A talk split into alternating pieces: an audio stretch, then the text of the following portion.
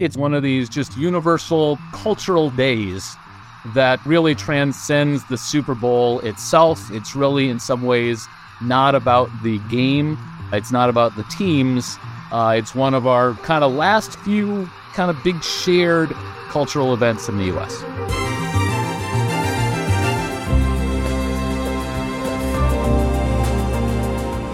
Am Sonntag wird der Super Bowl ausgetragen, das größte Kulturevent der USA, das Finale in der US-amerikanischen Football-Liga NFL. Die Philadelphia Eagles gegen die Kansas City Chiefs, die zwei besten Teams der letzten Saison, treten gegeneinander an. Und bei der Besetzung der Quarterbacks, der wichtigsten Spielposition, gibt es bei beiden Mannschaften dieses Jahr etwas, das es so bisher noch nicht gegeben hat.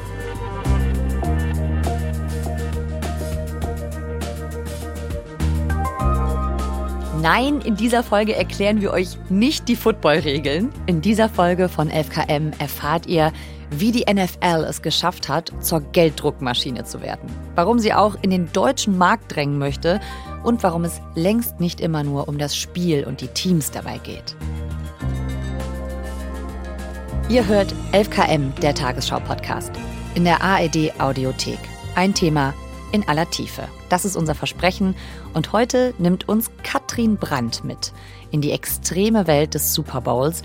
Katrin ist USA-Korrespondentin für die ARD in Washington. Mein Name ist Viktoria Michalzack und heute ist Freitag, der 10. Februar. Katrin Brandt, hallo nach Washington. Hallo, Viktoria. Denn wievielter Super Bowl ist es jetzt am Sonntag, Katrin? Also ich fahre jetzt zu meinem vierten hin. Ich war bis jetzt 2020 in Miami. 2021 war ich in Tampa Bay, da kam ich aber nicht ins Stadion, weil da gerade noch Covid war. Mhm. 2022 war ich in Los Angeles im Funkelnagel neuen SoFi Stadium und jetzt fahre ich nach Glendale, Arizona. Ja, die sind riesig, ne? Wie viele Leute passen da rein? Also jetzt in Phoenix werden es ungefähr 70, 75.000 Menschen sein. Das Besondere ist, dass an diesem Tag gar nicht so unbedingt Fans der beiden Teams kommen, weil die Leute sich zum Teil ihre Tickets schon Jahre oder Monate vorher gekauft haben. Für manche Leute äh, ist das ein Ereignis, auf das sie hinsparen, dass sie langfristig planen, für das sie richtig Geld in die Hand nehmen. Man muss da hinfliegen, man braucht ein Hotel, die sind alle total überteuert während dieser Zeit. Man muss dieses Ticket haben, das mehrere tausend Dollar kostet im Schnitt. Da sind jetzt die tollen Lounges noch gar nicht dabei. Und dann muss man sich auch noch ein bisschen verpflegen. Das ist etwas, das muss man wollen. Und diese Leute kommen und sind alle gut gelaunt und wollen alle ein Spiel sehen, sind aber gar nicht unbedingt Fans dieser Mannschaft. Ja, und dann ist das halt eine große, große Party, die mehrere Stunden lang dauert, weil so ein Spiel natürlich auch lang ist. Also es ist eine große, große Party, es ist eine wirklich große, ausgelassene Stimmung. Und ähm, ein Teil der Leute ist eben da wegen des Sports, ein Teil der Leute ist da wegen der Halftime-Show mit den prominenten Gästen.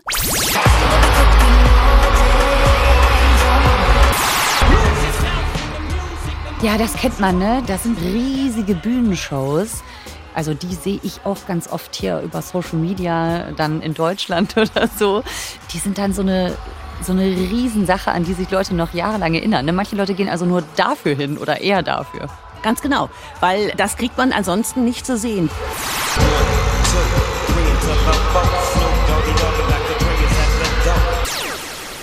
Dieses Jahr kommt Rihanna, die ist seit Jahren nicht mehr auf der Bühne gewesen. Die hat ja gerade ihr Kind bekommen. Sie hat auch 2019 abgesagt. Die ist schon mal gefragt worden, hat aber gesagt, sie will nicht, weil das, was die NFL so zum Thema Rassismus und Diskriminierung macht, Klammer auf, nichts, Komma ihrer Meinung nach, Klammer zu, das hat ihr nicht gefallen. Jetzt kommt sie trotzdem.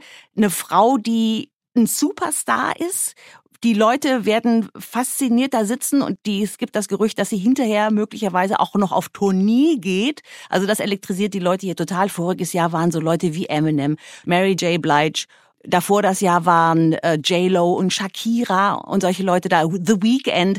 Das sind Leute, da zahlen die, die, die Menschen sowieso schon hunderte Dollar fürs Ticket und jetzt kriegen sie es sozusagen eingebettet in eine große Sportparty.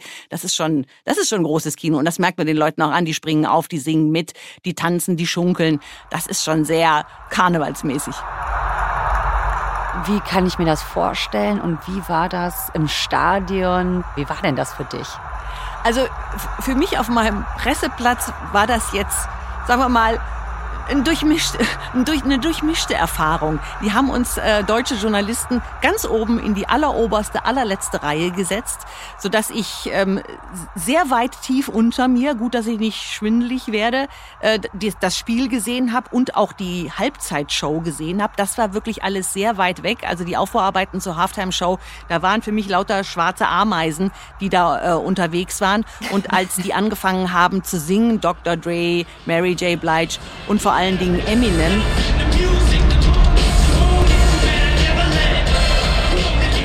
Also wenn es die Videowände da oben nicht gegeben hätte, die wirklich in den Stadien, auch gerade da in diesem Los Angeles Stadion toll sind, hätte ich wenig tatsächlich gesehen von der Halftime-Show. Und äh, ich habe es mir dann hinterher tatsächlich nochmal bei YouTube angucken müssen, weil mein Erlebnis optisch und akustisch war Mittel. Mittel, echt nur Mittel. Also das ist auch ein ganz wichtiger Punkt, nicht nur der Sport. Ja. Das Ganze geht ja auch mehrere Stunden, aber ich glaube, nur ein ganz kleiner Anteil davon ist wirklich das Spiel, ne?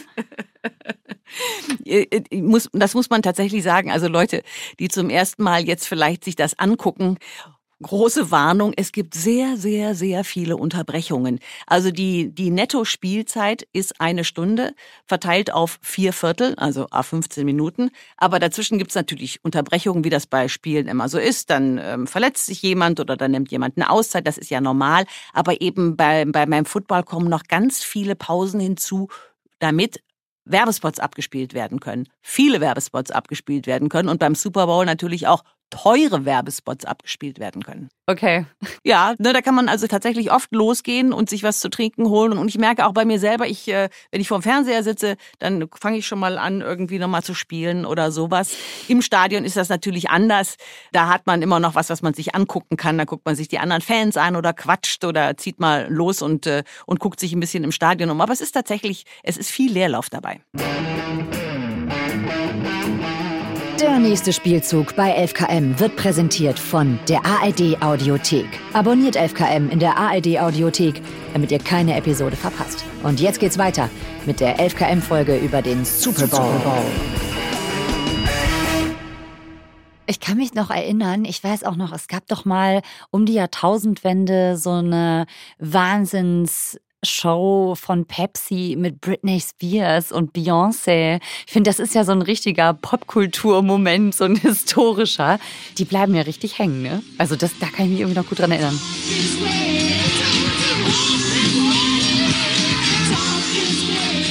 Ja, ja, und es gibt auch natürlich immer die Diskussionen in so Zeitschriften wie Rolling Stone oder sowas. Welches war der beste Super Bowl-Auftritt aller Zeiten? Wer hat die schönste Hymne gesungen aller Zeiten? Jedes Jahr aufs Neue gibt's da Rankings. Das ist natürlich alles sehr, sehr, sehr persönlich und hängt sehr vom Musikgeschmack ab. Und es wird auch jedes Mal natürlich versucht, einen Bezug zu der Stadt herzustellen, in der das stattfindet. Also Miami zum Beispiel, JLo und Shakira, zwei Latinas in einer Stadt, in der viele, viele Menschen, wenn nicht sogar die Mehrheit der Bevölkerung, Wurzeln in Kuba oder in Südamerika oder ähnliches hat. Voriges Jahr in Los Angeles gab es eine Verneigung vor dem Hip-Hop, der diese Stadt geprägt hat beispielsweise. Also es wird immer versucht, einen Bezug herzustellen, aber es ist immer etwas, wo die Menschen hier in den USA hinfiebern, weil das ein Live-Auftritt ist, für den die Stars auch gar nichts bekommen. Die machen das, weil die das größte Publikum der Welt bekommen und weil sie Spaß daran haben. Und das macht das Ganze natürlich auch nochmal charmant. It's almost the only sporting event in the US at least that people will turn into even if they're not a fan of either the two teams. Es ist das einzige US-Sportevent, das Leute begeistert, selbst wenn sie nicht mal Fan der Mannschaften sind oder sich überhaupt für Sport interessieren. Das sagt Victor Matheson, Professor für Sportwirtschaft, mit dem Katrin gesprochen hat. Es ist eins der letzten großen gemeinsamen Kulturevents in den Staaten. Kind of big shared cultural events in the US. Woher kommt denn dieser Hype? Warum ist das so wichtig für die Amerikaner? wenn ich mich so mit Leuten unterhalte, lese ich immer vor allem eins raus. Für, für viele Amerikaner ist das ein großes, ich nenne es mal Lagerfeuerereignis. Also mhm. wir berichten ja immer wieder hier darüber, dass das ein Land ist, das ähm, gespalten ist, wo Menschen in den vergangenen Jahren, aber auch schon in den Jahrzehnten vorher sich immer weiter auseinanderentwickelt haben. Es gibt Leute, die möchten gerne dass möglichst alles so bleibt, wie es mal war. Dann gibt es Leute, die ähm, möchten, dass sich die Gesellschaft verändert. Und die beiden Lager, hat man manchmal das Gefühl, haben sich gar nicht mehr so richtig was zu erzählen. Und der Super Bowl, sagen viele, ist so ein Ereignis, wo Menschen wieder zusammenkommen, egal welcher politischen oder gesellschaftlichen oder kulturellen Welt sie angehören und sich an diesem Lagerfeuer versammeln und einen Tag lang etwas machen, wo alle drüber reden können und Football gucken und speziell Super Bowl gucken, ist einfach eine Auszeit für ein paar Stunden, wo man sich nicht mit sowas beschäftigen muss, sondern wo man einfach sich anguckt, wie, wie, an, wie andere Leute kämpfen müssen, während mhm. man selber Bier trinkt und Chicken Wings isst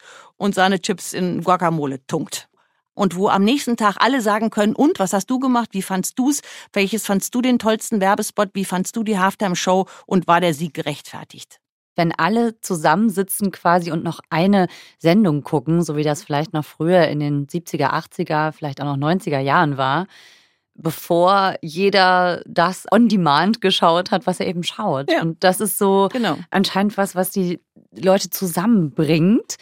Das ist ja auch, glaube ich, so ein, ja, ein bisschen Familienereignis. Aber es ist eben auch so total voll mit Werbung, ne? Das haben wir schon gesagt, so stundenlang. Ja, das ist der Punkt. Und viele Leute stößt das auch ab. Und ich treffe auch immer wieder Menschen, die mir sagen, nein, ich gucke mir das nicht mehr an. Das ist irgendwie Kapitalismus auf Steroiden. Okay. I find the whole thing of the Super Bowl just too over the top. Der ganze Super Bowl sei over the top, sagt Steve Almond, Autor des Buchs Against Football. Er hat schon ein Auge auf sein Lieblingsteam, aber das ganze Romborium drumherum mit der ganzen Werbung, das sei wie Amerika auf Steroiden. Also in Extremform, wie Kapitalismus auf Steroiden, sagt er. It's like capitalism on steroids. I can't do it. Eine reinere Form von Kapitalismus findet man in den USA nicht als diesen Super Bowl. Das ist natürlich jetzt sehr, sehr zugespitzt, aber diese Meinung findet man, dass Leute sagen, nee, das ist mir alles zu kommerzialisiert. Diese Art von Sport will ich nicht sehen, diese Art von Football will ich nicht sehen. Vor allen Dingen will ich nicht sehen, wie sich da Leute wirklich schwer verletzen, äh, damit andere Leute sich äh, dabei amüsieren können. Das sind so Meinungen, die, die hört man immer wieder. Aber das ist natürlich eine riesen Geldbewegungs-, Gelddruckmaschine, an der mhm. einige Leute was verdienen und andere Leute nix. Obviously, for the NFL, it's huge, right? Uh, they sell about $100 million worth of tickets. Für die NFL funktioniert diese Gelddruckmaschine offenbar ganz gut, schätzt der Wirtschaftsprofessor Victor Matheson von der University of Minnesota. Die Liga verkauft beim Super Bowl Tickets im Wert von 100 Millionen Dollar und Werbung im Wert von 400 Millionen. Also auch finanziell ein Riesenevent für die NFL. This is of course a huge event.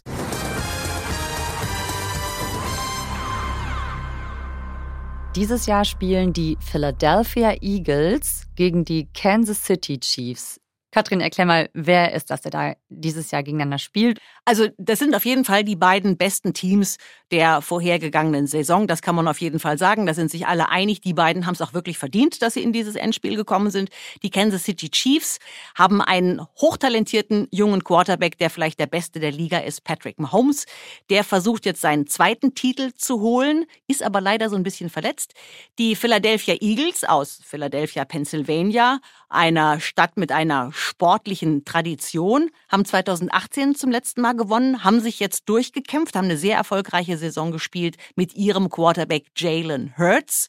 Der hatte sich tatsächlich die Schulter verletzt und hat ein bisschen kämpfen müssen. Beide Teams sind wirklich ausgewogen von ihrer Stärke her und deswegen tun sie auch alle schwer zu sagen, wer am Ende gewinnen wird.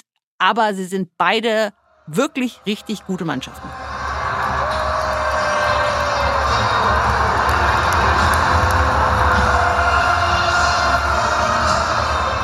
Kansas City Chiefs sind sicherlich das, sagen wir mal, das schillerndere Team, weil sie jetzt zum dritten Mal innerhalb von vier Jahren zum Super Bowl fahren.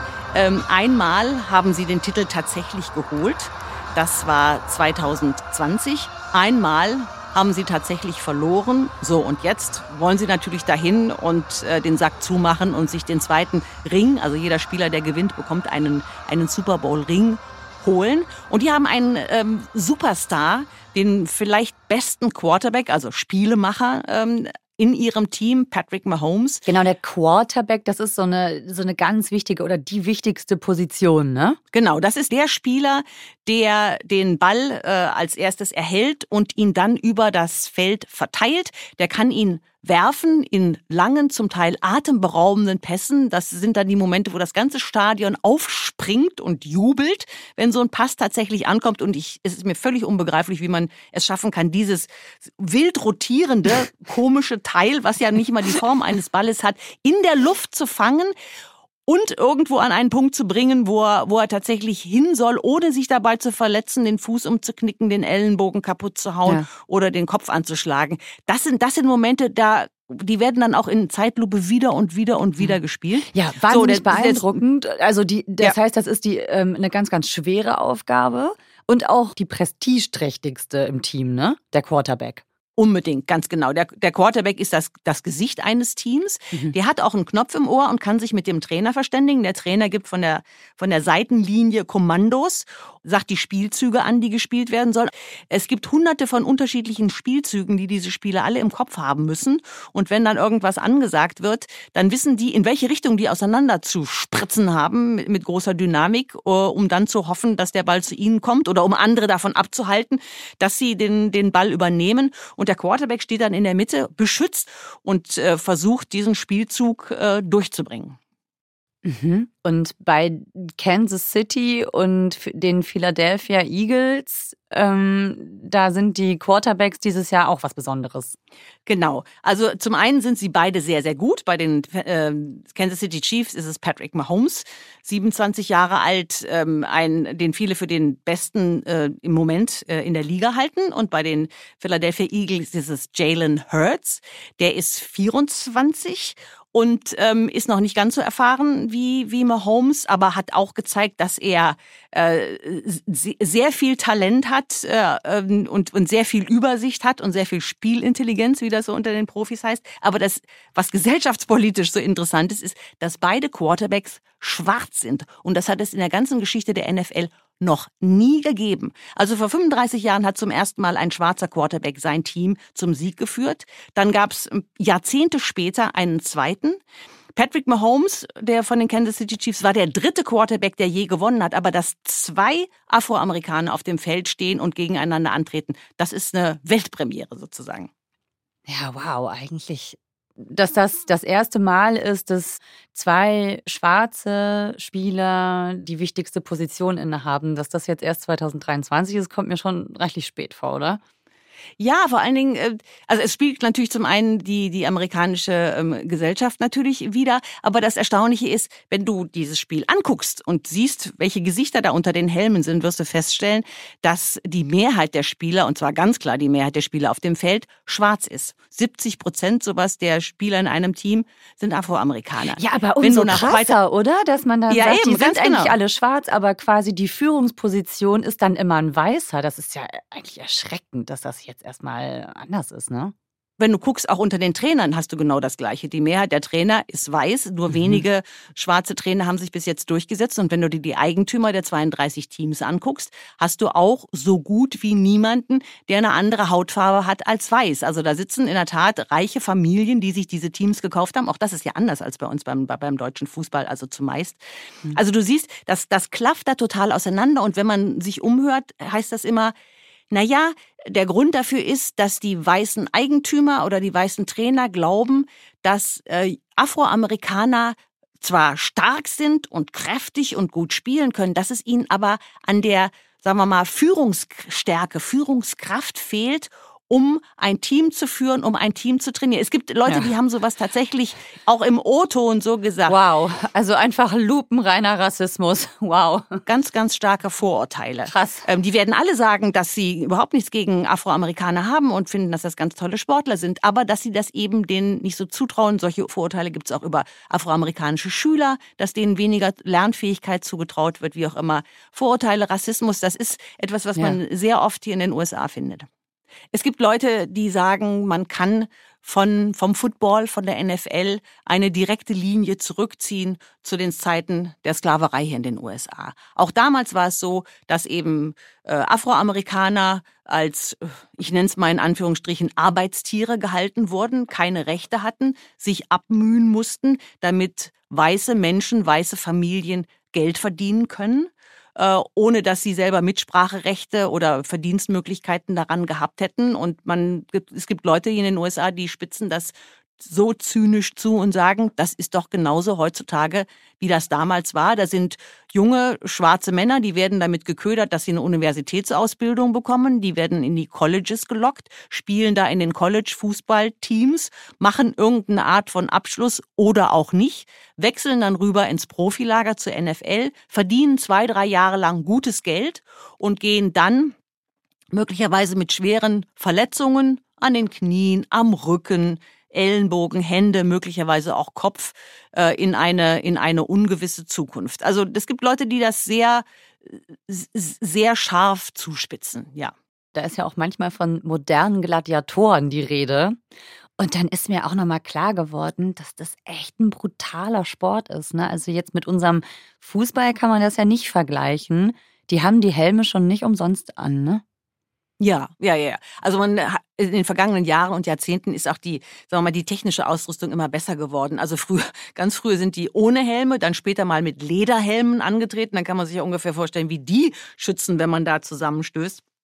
Dann immerhin sind dann Zahnschienen eingeführt worden, damit wenigstens das Gebiss heil bleibt, so ungefähr. Ja, so, und jetzt wie bei Boxern, die das so, also ja, ja, ja, das ist, das ist wirklich brutal. Und es gibt halt in jedem Spiel auch Situationen, wo ähm, jemand mit einer äh, auf der Trage äh, rausgebracht wird, weil er sich bös das Knie verletzt hat, bös den Knöchel verletzt hat. Man muss ja sehen, das sind Leute, die sind 150 und drüber Kilo schwer, die rennen da auf dich zu und äh, mit dem einen einzigen Ziel, dich umzuhauen das kann nicht gut ausgehen. Und ich, ich nehme an, oder ich habe das auch gelesen und gehört, dass Spieler, wenn so ein Tag, Spieltag zu Ende ist, sich fühlen, als wären sie vom Bus überfahren worden. Also mhm. über und über mit, mit blauen Flecken übersät. Das geht ja noch, aber Rippenbrüche und, und Gehirnerschütterung sind da tatsächlich ähm, an der Tagesordnung. Und umgekehrt darf man sich auch nicht vorstellen, dass diese Spieler sich als Opfer empfinden. Also die, die wissen, sie haben ihre Chance für eine bestimmte Zahl von Jahren. Viele träumen vielleicht davon, dass sie ganz groß werden und ganz berühmt werden und hunderte Millionen Dollar verdienen wie die Profis. Aber, also wie die ganz großen Erfolgreichen. Aber vielleicht sind es auch nur zwei, drei Millionen, die sie mit nach Hause nehmen, äh, in diesen drei Jahren, die sie da im Schnitt so arbeiten.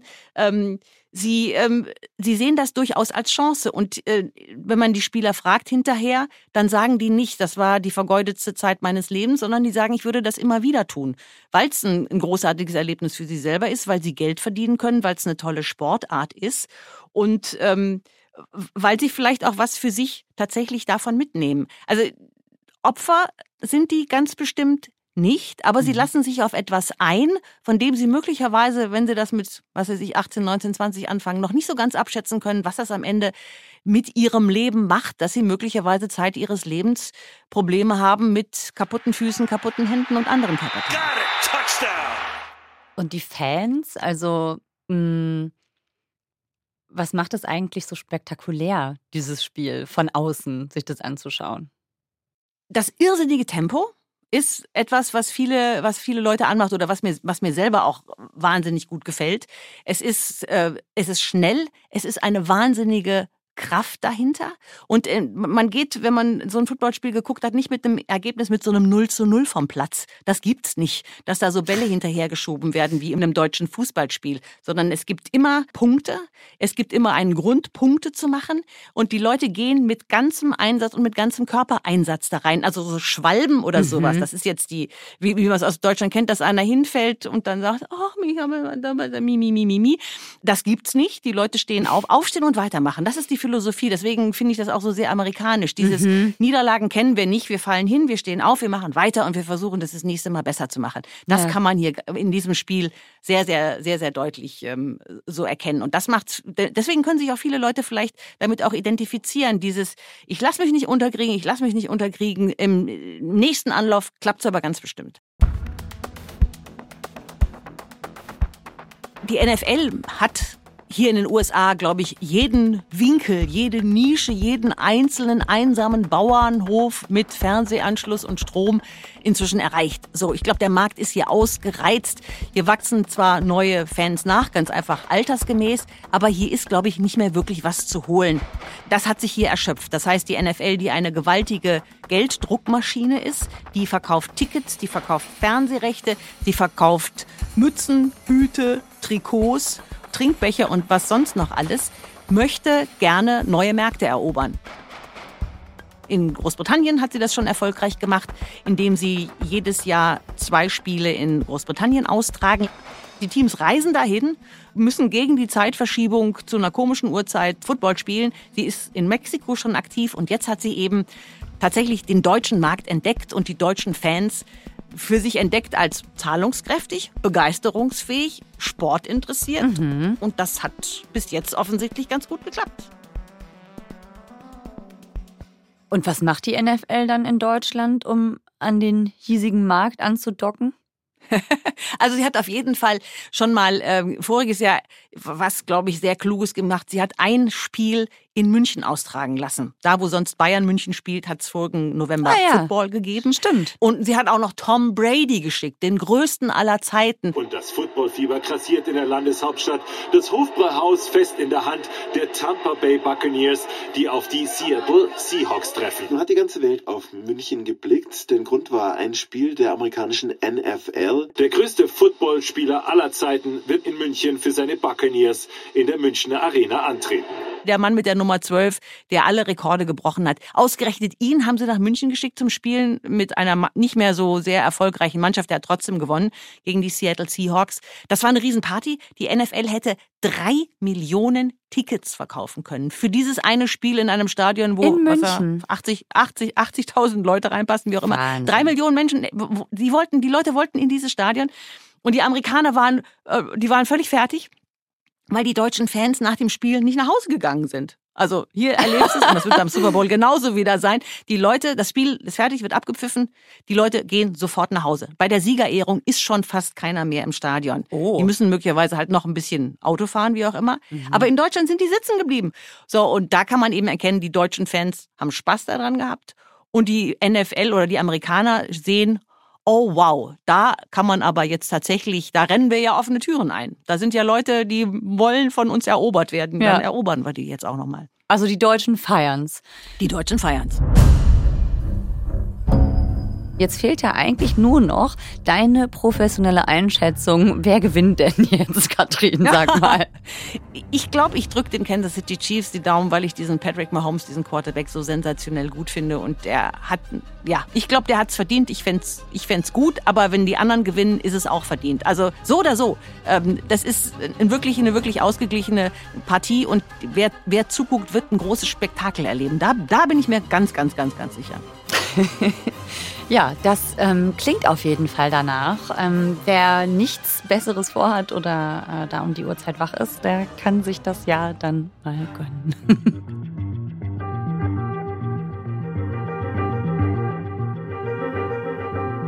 Katrin Brandt ist US-Korrespondentin für die ARD in Washington und berichtet jetzt am Wochenende zum vierten Mal über den Super Bowl.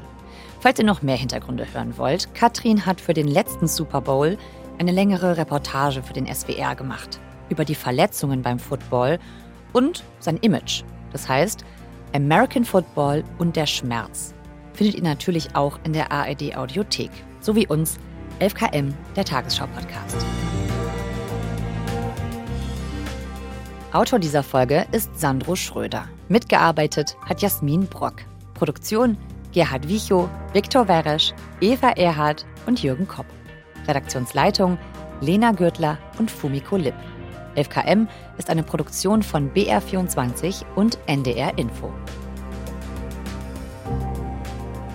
Mein Name ist Viktoria Michalzack. Wir hören uns nächste Woche wieder. Tschüss.